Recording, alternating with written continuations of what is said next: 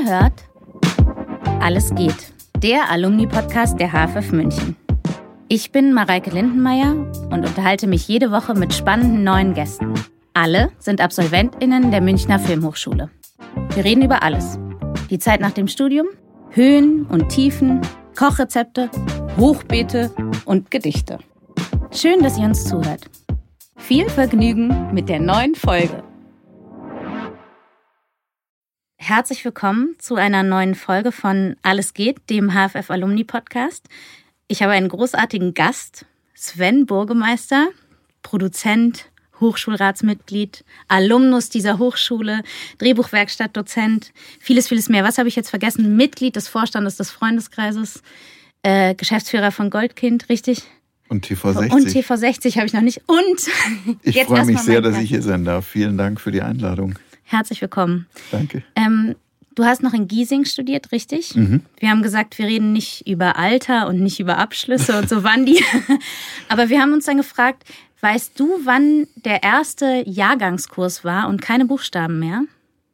Das Nein, das weiß ich nicht. Ähm, ich weiß, dass ich im U-Kurs war und ähm, wir damals schon Witze gemacht haben, wie es dann wohl weitergeht, wenn das Z kommt.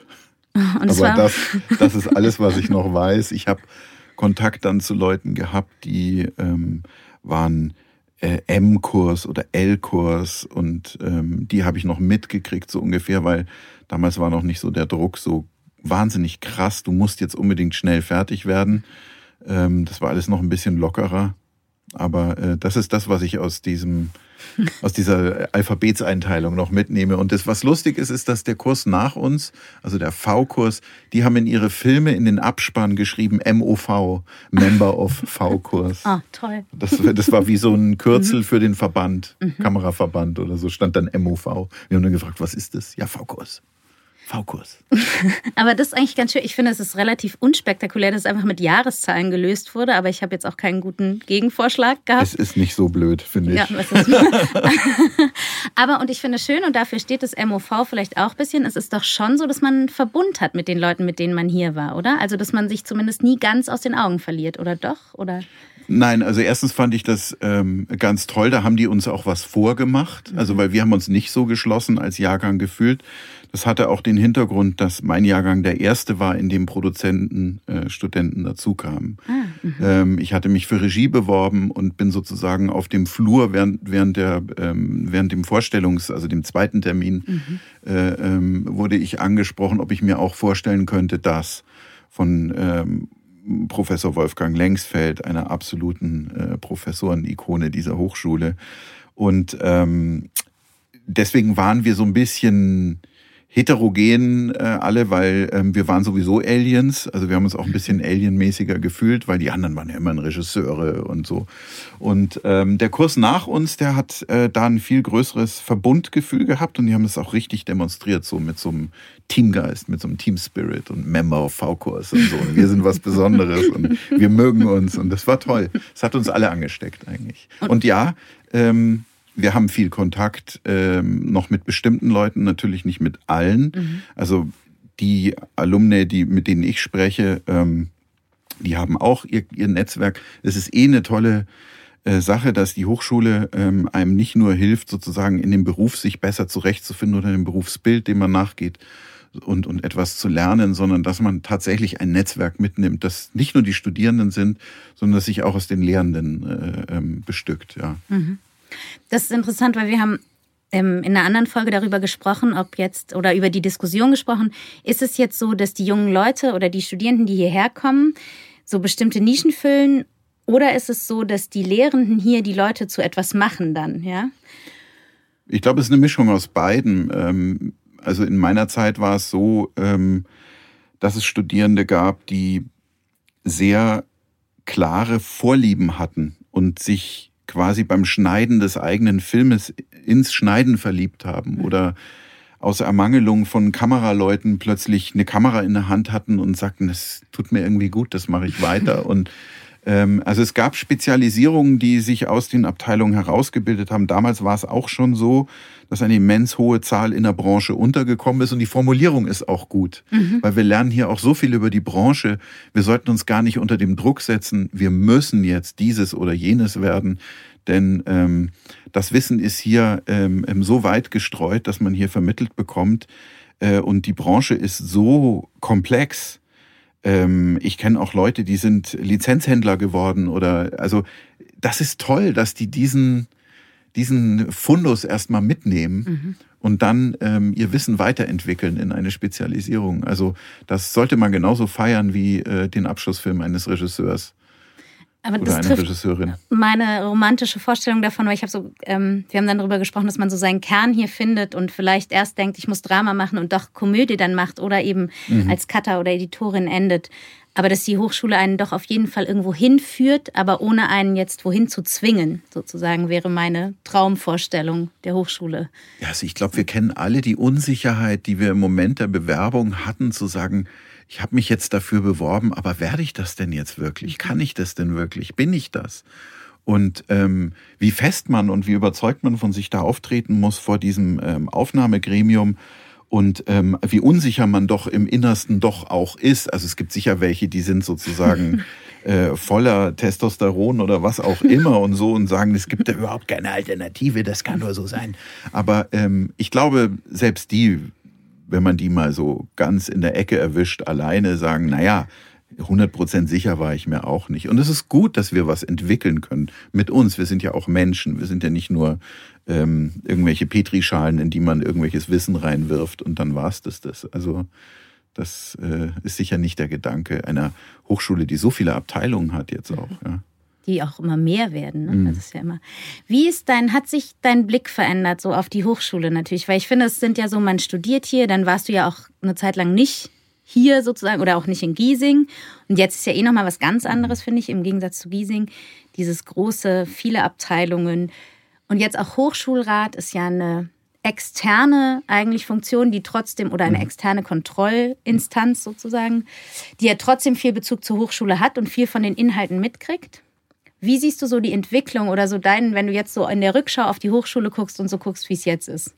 Also, ich sag mal so, wie ist mein Verhältnis zur Hochschule? Ich liebe sie immer noch. Mhm. Ja, also, äh, und sie hat sich verändert, ja, aber ich liebe sie immer noch und ich finde, sie ist eine großartige Einrichtung. Mein Blick hat sich insofern ähm, verändert, als dass ich halt meinen Blickwinkel verändere. Aber mhm mein persönlicher Bezug zur Hochschule ist ähnlich ähm, intensiv, ähm, ähm, wie er war, als ich die Hochschule verlassen habe. Immer mit einem Hauch von Wehmut, mhm. immer noch voll von ähm, Erinnerungen dieses, dieser studentischen Gemeinschaft, ähm, diesem Etablieren eines Teamgefühls. Wir schaffen das Studium zusammen, wir machen das zusammen, wir machen Filme zusammen, wir unterhalten uns über Inhalte, wir erleben Filme zusammen, wir reden darüber. Das alles ist ähm, ein, ein, ein Fotoalbum voller Romantik in meinem Kopf und äh, das wird auch immer so sein.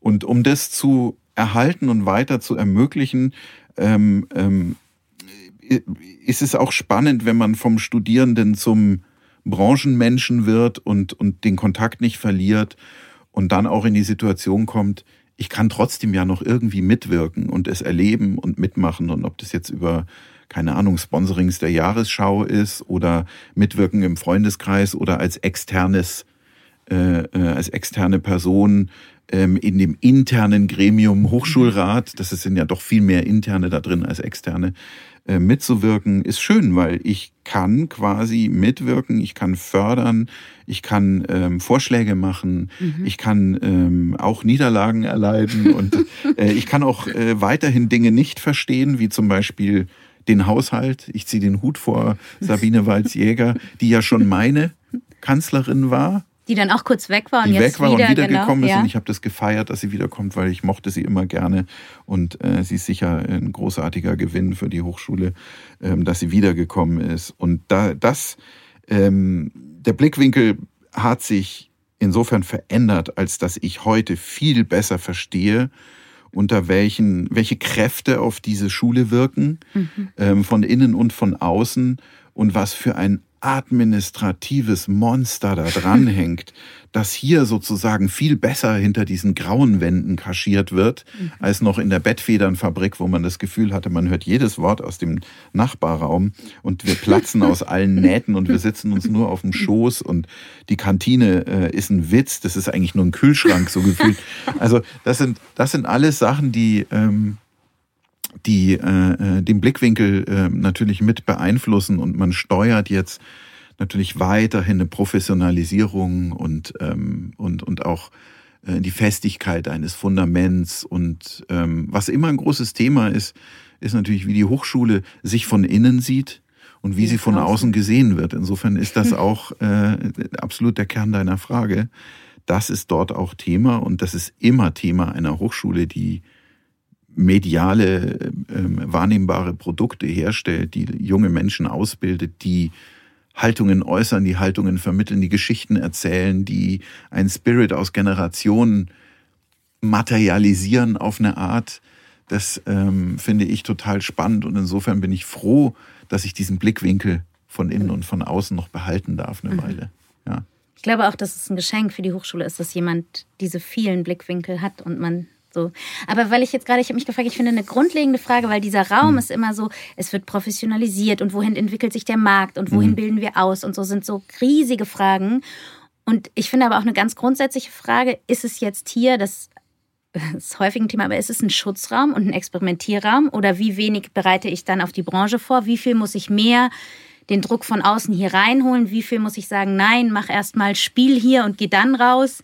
Ähm, und die Vorwürfe gibt es ja immer beide. Ne? Es gibt immer das, äh, da war ich nicht drauf vorbereitet, ja, das hat mir hier keiner erzählt. Oder aber, ähm, Herr, ich muss hier so viel. Also es ist ja auch so schwierig, diese Balance zu finden. Total.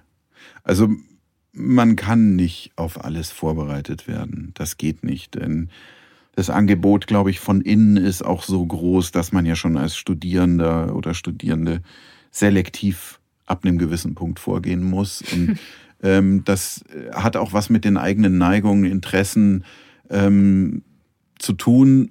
Oder auch, bei mir war es manchmal so, dass ich, ich habe mich dann total in die Technik gestürzt, äh, äh, weil ich wusste, es ist einfach meine Schwachstelle. Ja, also ich muss sozusagen da, oder ich habe das Gefühl, das gibt mir eine Sicherheit, wenn ich jetzt hier mehr weiß, mhm. dann kann ich mich bei den anderen Sachen äh, äh, ähm, leichter bewegen, weil das habe ich besser im Griff. Also A mal diese selektive äh, Wahrnehmung ist sowieso gefordert, weil es sind viele Abteilungen, es sind viele Themen, man, man muss seine Interessen auch spüren.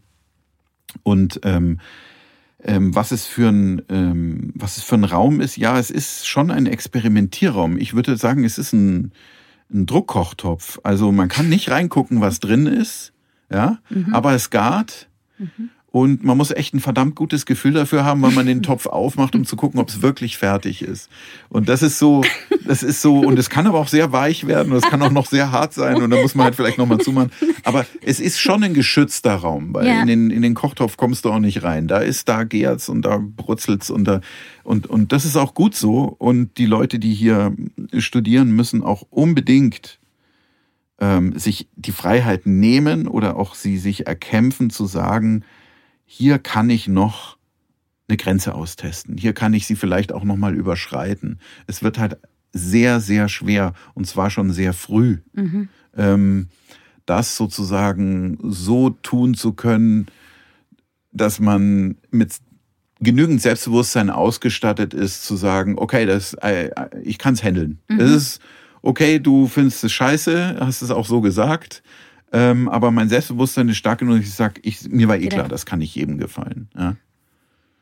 Spannend. Ich habe gerade mein erstes Gefühl, weil ich würde, wir brauchen unbedingt jemanden, den wir immer vorschicken, um kurz in den Topf zu gucken, damit wir nicht jedes Mal. Aber es ist auch so, dass ganz oft wird so ähm, dieses der große Traum von der großen Karriere. Ne? Und jetzt hat sich aber auch in diesen Gesprächen ganz oft gezeigt, dass es erstmal total toll ist, rauszukommen und zu arbeiten. Ne? Also, dass man jetzt vielleicht nicht Tom Tückwer direkt ist, natürlich. ja. Ähm, so viele Tom Tückwers gibt es ja auch gar nicht auf der Welt. Und so dieses Auftragsregie, niedere Regie wird dann immer gleich gesagt und so. ne? Also, wo man so jetzt aber das Gefühl hat, man muss hier ja auch schon mal klar machen, Auftragsregie muss man auch lernen. Und das hat viel mit einer Realität von draußen zu tun. Ne?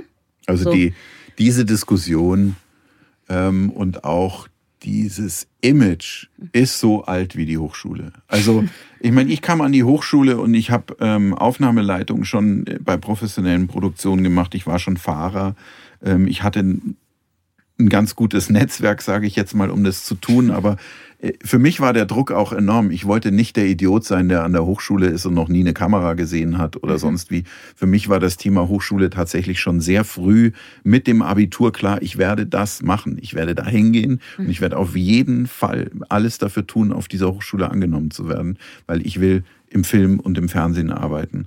Und ähm, äh, die Diskussion darüber, was ist sozusagen der bessere und der schlechtere Job, ist ähm, uralt. Und ähm, es hat sich aber gezeigt, dass derjenige, der die Tanzschritte kann, halt sich auch freier bewegt und für neue Choreografien offener ist und mhm. sie ihm vielleicht auch kommen, weil er die Sicherheit hat, wie er sich auf dem Parkett zu bewegen hat. Und äh, ähm, da kommen auch besondere Sachen drauf äh, äh raus. Und es gibt im Übrigen auch nicht den Platz für 80 Tom Tück was. Ja? Ähm, das ist, ich, ich finde den großartig und ich will auch gar nicht, dass es 80 Tom Tück was gibt. Ich will, dass es einen gibt und ich will, dass es ähm, äh, eine Mareike Lindemeyer gibt und ich will, dass es einen so und so und eine so und so gibt. Das, ähm, das muss so sein. Filme machen hat schon ganz viel damit zu tun, sich selber auch zu finden und zu sich selber zu stehen.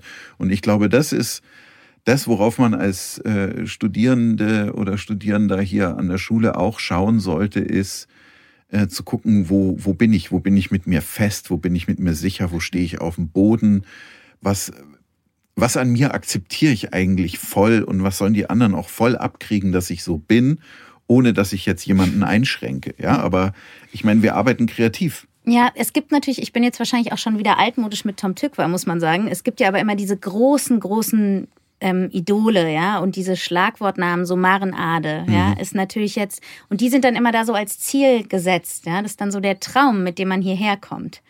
Und dass das natürlich nicht so ist, ähm, für alle. Ja, aber einer, wenn von denen behaupten würde, ähm, er hat das alles sich erarbeitet und es ist alles ganz klar der Plan gewesen. Ähm, das, das würde ich sagen, da ist, steckt ein Stück Unwahrheit drin, weil das klappt auch nur, wenn man Glück hat. Und es klappt auch nur, wenn man das Glück erzwingt. Und es klappt auch nur, wenn man Geduld hat. Und äh, Geduld ist total wichtig beim Filmemachen. Also ich sage immer, wenn ich am Set stehe und es brennt, dann nehme ich mir Zeit und überlege erstmal, wo ich lösche.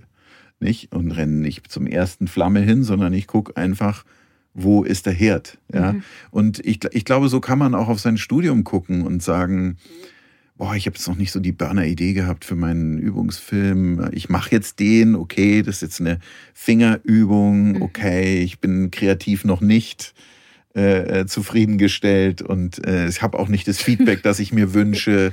Ähm, ja, bleib geduldig, das kommt. Also das, das, dann ist es halt jetzt die zweite Kameraübung oder ich habe keine Ahnung oder ich mache ein Sonderprojekt zwischendrin. Ähm, man muss mit sich auch Geduld haben und ähm, man muss auch Glück haben. Und mhm. nur wenn man viel macht, kann man auch Glück haben. Wenn man wenig macht, dann ist es die Wahrscheinlichkeit auf Glück sehr, sehr gering. Ja.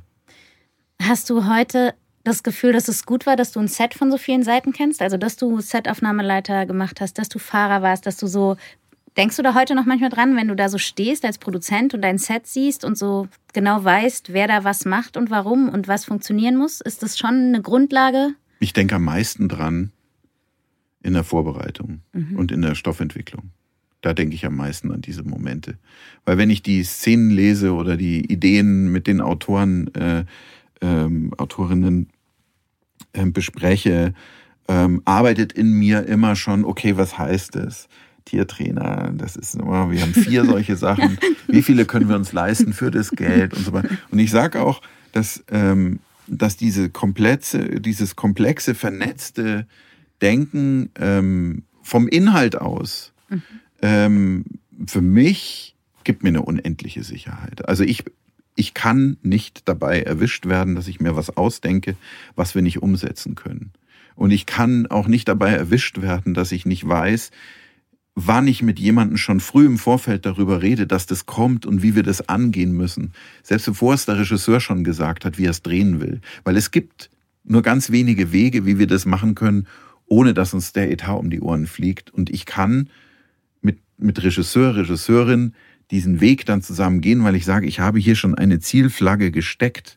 Und jetzt müssen wir schauen, wie wir das Beste daraus machen, nämlich mehr, als man eigentlich denkt, mhm. äh, dass es gekostet hat. Ja? Und also diese, diese Erfahrungen geben mir ähm, unheimlich viel Sicherheit und ich würde sie jedem anraten die muss man natürlich einfach sammeln, oder? Mhm. Also da muss man, das hat natürlich was mit viel Machen auch zu tun, ne? Zu sagen, ich habe einfach gearbeitet und gearbeitet und gemacht und gemacht. Jobs und so. machen. Jobs ja. machen, einfach arbeiten. Unbedingt ja. Jobs machen, ähm, ähm, auch andere Jobs machen, auch diese ähm, verschmähten Auftragsjobs. Also ich habe bei Studioshows zwei Tage Aufnahmeleitung gemacht. Ähm, ich, es, es war so langweilig, ich habe mich so unterfordert gefühlt. Aber es wurde bezahlt. Und ähm, ähm, ich habe gesehen, wie die, wie die das machen. Mhm. Und ähm, das hat mir später auch geholfen. Ich weiß zwar nicht mehr wann, aber es hat mir geholfen. es ist einfach eine Erfahrung. Ja. Ähm, ich habe noch gedacht, weil jetzt habe ich kurz den Faden verloren, weil wir über Erfahrung geredet haben. Ich wollte was anderes fragen. Die ähm, Auftragsarbeiten, jetzt habe ich echt den Faden verloren. Die, die Studierenden alle Jobs machen. Wenn es brennt, Geduld, hast du gesagt, und ja. mit sich Geduld haben. Nee, ich habe den Faden verloren. Ich frage einfach was anderes und dann, mhm. wenn es mir wieder einfällt, ja, ja, dann sage ich das easy, noch. Doch, easy. ich weiß, du hast gesagt, dir ist wichtig, darüber zu sprechen, über Drehbuchproduktion, Regie, dieses ja. Dreieck. Ähm, das ist ja auch ein Riesenthema, ist auch hier ein Riesenthema, weil mhm. es immer noch auch gibt, der Autorenfilm, die Regisseure, die hier ohne, mhm. eigentlich wollen alle zusammenarbeiten, irgendwie kracht es dann doch. Ähm, ich, ich könnte das, das Thema kann man ganz unterschiedlich besprechen. Der Grund, warum ich das gesagt habe, den sage ich gleich, aber der Ausgangspunkt ist, man könnte sich super einfach machen und sagen, wisst ihr was, wer die größte Verantwortung trägt, der sagt auch, wo es lang geht. Punkt. Mhm. Und das wäre die größte Verantwortung trägt äh, die Produktion. Mhm. Die Produktion verkauft die Vision des Projektes, mhm. egal an wen. Die Produktion bezahlt alle Vorentwicklung, alle Kreativen schon bevor das Projekt einen Vertrag hat. Mhm. Die Produktion garantiert, dass alle Risiken von jemandem getragen werden, die niemand, man ist selber arbeitsgeschützt, man ist mhm. äh, hoffentlich vor allem anderen auch geschützt, man ist versichert, man hat monatlich sein Geld auf dem Konto, egal ob die Produktion es schon auf dem Konto hat. Mhm. Ähm, und ähm, der Produzent ist derjenige, wenn der Film nicht abgenommen wird, der die Konsequenzen daraus trägt. Niemand sonst. Jeder andere könnte theoretisch schon auf einem nächsten Projekt sitzen und sagen, bis der Film rauskommt, habe ich schon wieder einen gemacht. Mhm. Also man könnte es so abkürzen, ja. Aber es ist natürlich nicht gesund, es so abzukürzen, denn wir reden über Kreativität. Mhm. Und ähm, Kreativität muss jedem erlaubt sein. Und ich glaube, dass ähm, es eine super Chance ist, an der Schule ähm, die ähm, die Projekte, die man macht, als gemeinsame, kreative äh, Schöpfungen zu betrachten und auch eine Kultur zuzulassen, in der auch Produktion, wenn sie kreativ engagiert ist, da gibt es ja auch Unterschiede, ähm, dass die sozusagen ähm, in dem Bereich auf Augenhöhe sind und die anderen dann sozusagen natürlich auch die Chance haben, über die Überzeugung, die der Produzent oder die Produzentin mitbringt, zu sagen, ich entwickle jetzt einfach mal ein Gefühl dafür, auch wenn ich weiß, dass wir jetzt das Geld nicht haben, aber ich kämpfe jetzt einfach mal dafür, das können wir doch noch machen. Ich verspreche dir auch, ich überlege mir da oder da, lassen wir uns noch was einfallen oder wir setzen uns noch mal hin oder was ist dein Vorschlag? Weil das oder das könnte uns doch noch irrsinnig viel bringen. Und, und auch dieses gemeinsame Leben, also ähm, ich bin ein Produzent, der erlebt, dass sich Autoren aus einem Drehbuchverband zusammenschließen und sagen, wir sind Kontrakt 18, wir wollen ähm, die Filme sehen, bevor die Redaktion sie sieht. Also es sind ja auch rechtliche Eingriffe, die gar nicht erlaubt mhm. sind. Aber wenn sich früh eine Kultur etabliert, ähm, wie ich es auch gerne mache, da habe ich gutes Feedback, zu sagen, ich zeige den Film den Autoren, bevor es die Redaktion sieht. Ich mache einfach ein persönliches Gespräch daraus. Ich nehme die Anmerkungen mit ich äh, gebe das Buch auch ähm, mal jemanden zu lesen und ich mhm. sage, ähm, du darfst sagen, was du willst. Ja? ja? Lies es und darfst sagen, was du willst. Das heißt ja noch nicht, dass ich es deswegen ändere, aber, aber ich schaffe natürlich auch eine Kultur, in der ich sage, ähm, Gedanken sind erlaubt und sie können mhm. jederzeit einen Einfluss haben, der es optimiert. Und, und da entsteht die Augenhöhe. Ich glaube, die, die, dieses Gefühl, ich bin derjenige, der den Film macht, das muss weg. Es gibt nicht den einen, der den Film mhm. macht. Und ich gehe sogar einen Schritt weiter. Ähm, die Leute, die, zum, die zu dem jeweiligen Projekt kommen, ähm, über die entscheidet der Film, ob sie kommen. Und entscheiden gar nicht die Produzenten oder die Regisseure. Wie oft wurde in letzter Sekunde eine wichtige Besetzung sozusagen aus der Kurve geworfen, aus mhm. irgendwelchen Gründen. Mhm. Und ich habe bei keinem einzigen, das ist mir wirklich oft und in sehr extremen Situationen passiert, kein einziges Mal dahinterher das Gefühl gehabt, ah scheiße, das war's. Mhm. Das war halt einfach der Grund, warum der Film nicht gut geworden ist. Im Gegenteil, mhm. es war fast immer so, dass die Leute genauso gut oder sogar noch besser waren und dem Ding ihren Stempel drauf gedrückt haben. Aber da sind wir wieder ein bisschen beim Glück und viel machen, oder? Dass sich das so fügt dann doch. Und ich habe mich gefragt, was interessant an Kontrakt 18 ja auch ist, dass es eigentlich, würde ich jetzt aus meiner naiven Haltung heraus formulieren, so ein Wunsch nach Kommunikation und wahrgenommen werden ist, was genau mhm. das ist, was du sagst, wenn man von Anfang an miteinander mhm. redet. Aber dass dadurch verhärten sich dann manchmal die Positionen so. Und das finde ich interessant daran, dass die, der Wunsch nach Zusammenarbeit erstmal über verhärtete Positionen gelöst werden möchte. Weißt du, was ich ja, meine? Ja, aber da steckt ja auch eine Berechtigung drin. Ich wollte jetzt Kontrakt 18 gar nicht äh, kritisieren ich als falsche nicht. Initiative, sondern die hat ja einen Grund. Ja. Genauso wie Trump nicht der Erfinder der rechten Bewegung in Amerika ist, sondern dass es was anderes ist die Ursache, dass wir in einem Zeitalter leben, in dem wir empfänglich für Ängste sind. da muss man dann fragen, warum ist es so? Mhm. Und, und bei den Autoren von Kontrakt 18 ist das Thema ja, die kommen aus einer Generation, in der einige andere den Bogen überspannt haben mhm. und ähm, ähm, den Film zu ihrem gemacht haben in der Außenwirkung. Und da entsteht da die Verletzung. Und die Verletzung entsteht zu Narben und man sagt, ich habe jetzt schon acht Narben, ich möchte keine Narbe mehr haben und dann gründet man Kontrakt 18. Verstehe ich total. Ja. Aber das ist ja schon was, was man wieder hier in die Hochschule mit reinnehmen ja, kann. Dass das diese, ist eine Erfahrung, aus genau, der man lernen kann. Und diese Vernetzung kann man ja hier ja. auf jeden Fall versuchen zu fördern und nach, also.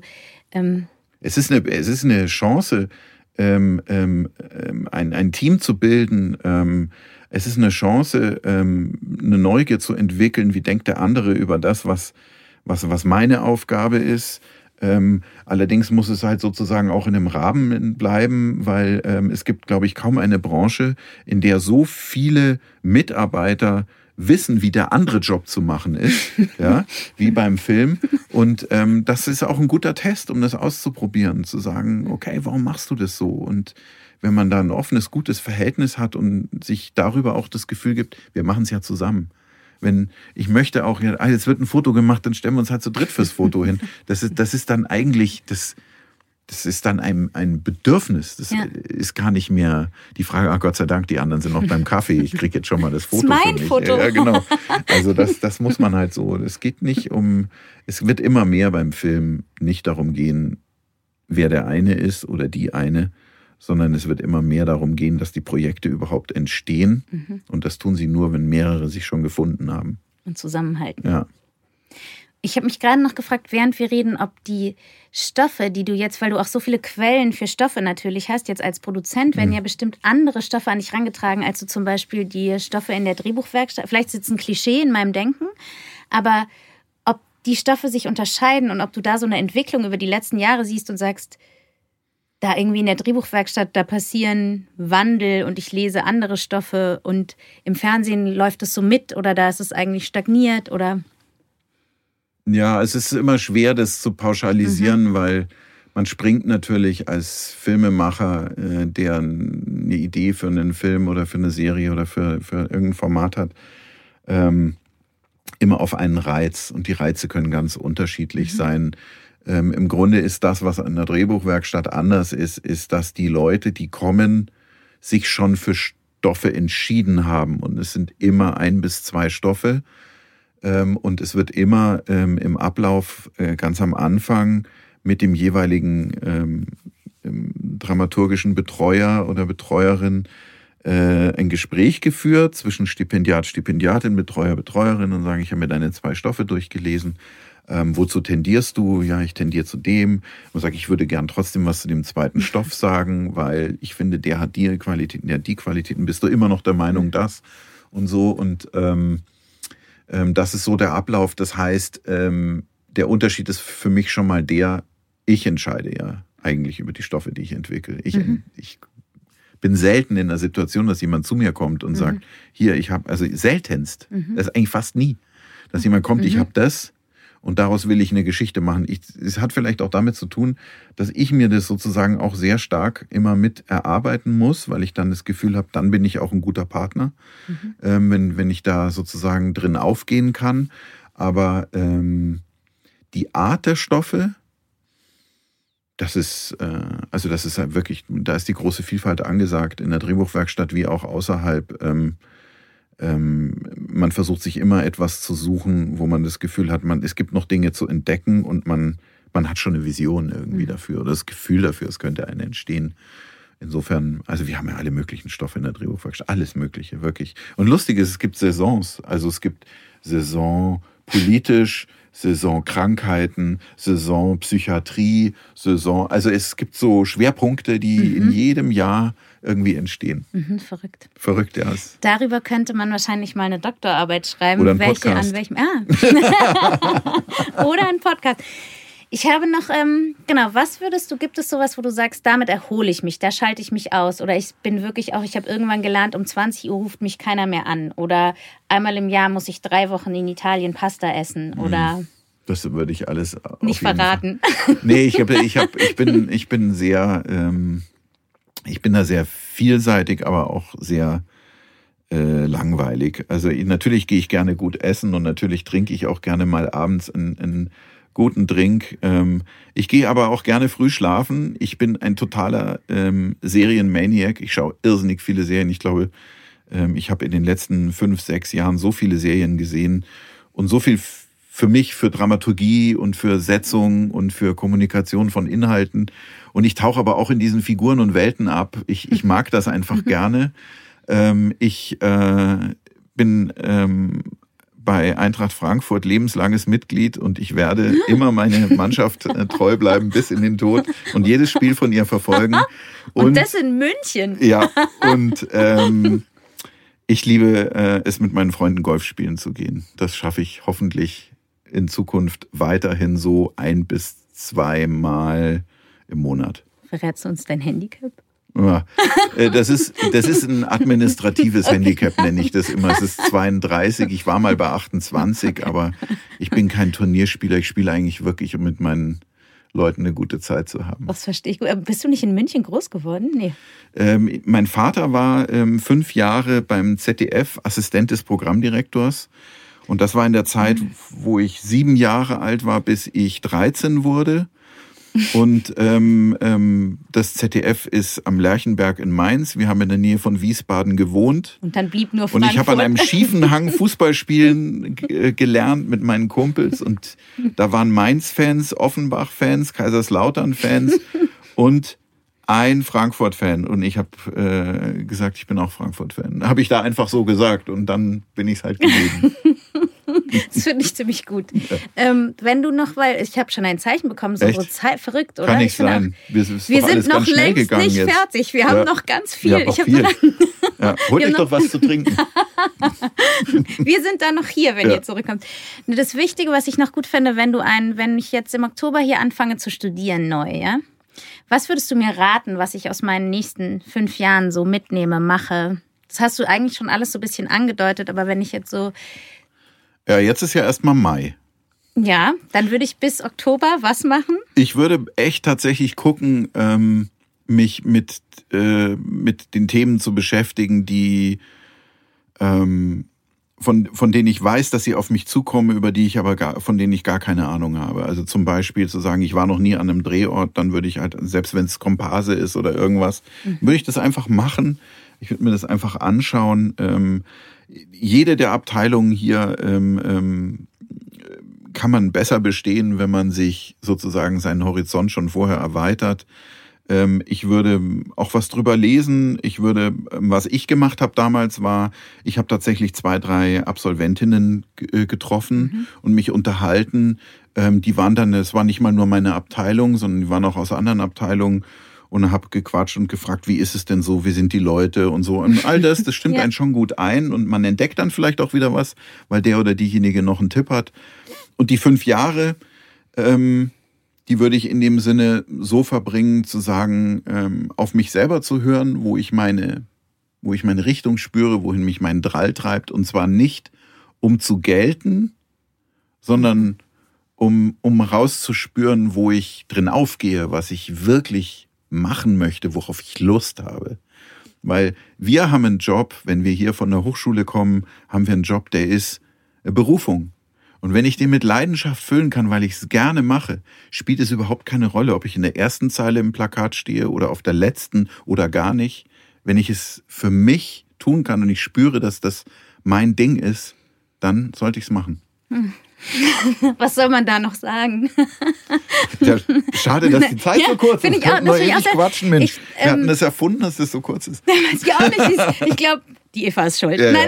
nein, nein, nein. Nein, ich finde noch, und dann auch der Satz, weil das hast du vorhin gesagt, dieses Geduld, ja, wenn mhm. es brennt. Ich glaube auch dann, wenn man hier rauskommt und vielleicht gerade noch nicht die Welt auf einen wartet, irgendwie nicht vergessen, wer man ist und was man möchte und Geduld haben und vielleicht Alternativen suchen, die jetzt keine traurige Alternative mhm. sind, sondern vielleicht Brücken bauen zu neuen Projekten und nicht aufgeben und geduldig sein. Ne? Also so. ich würde auch, wenn, wenn man von der Hochschule abgeht und sagt, ich, ich, ich äh, fühle mich jetzt irgendwie lost und äh, die ersten zwei Monate sind schwierig, weil ich jetzt gar nicht weiß, wo ich wie weitermachen soll, dann ruhig auch mal ähm, bei einer Firma anrufen, sagen, ich habe die Hochschule absolviert. Ähm, ich brauche eine berufliche Orientierung, hat jemand eine halbe Stunde Zeit für mich zu sprechen.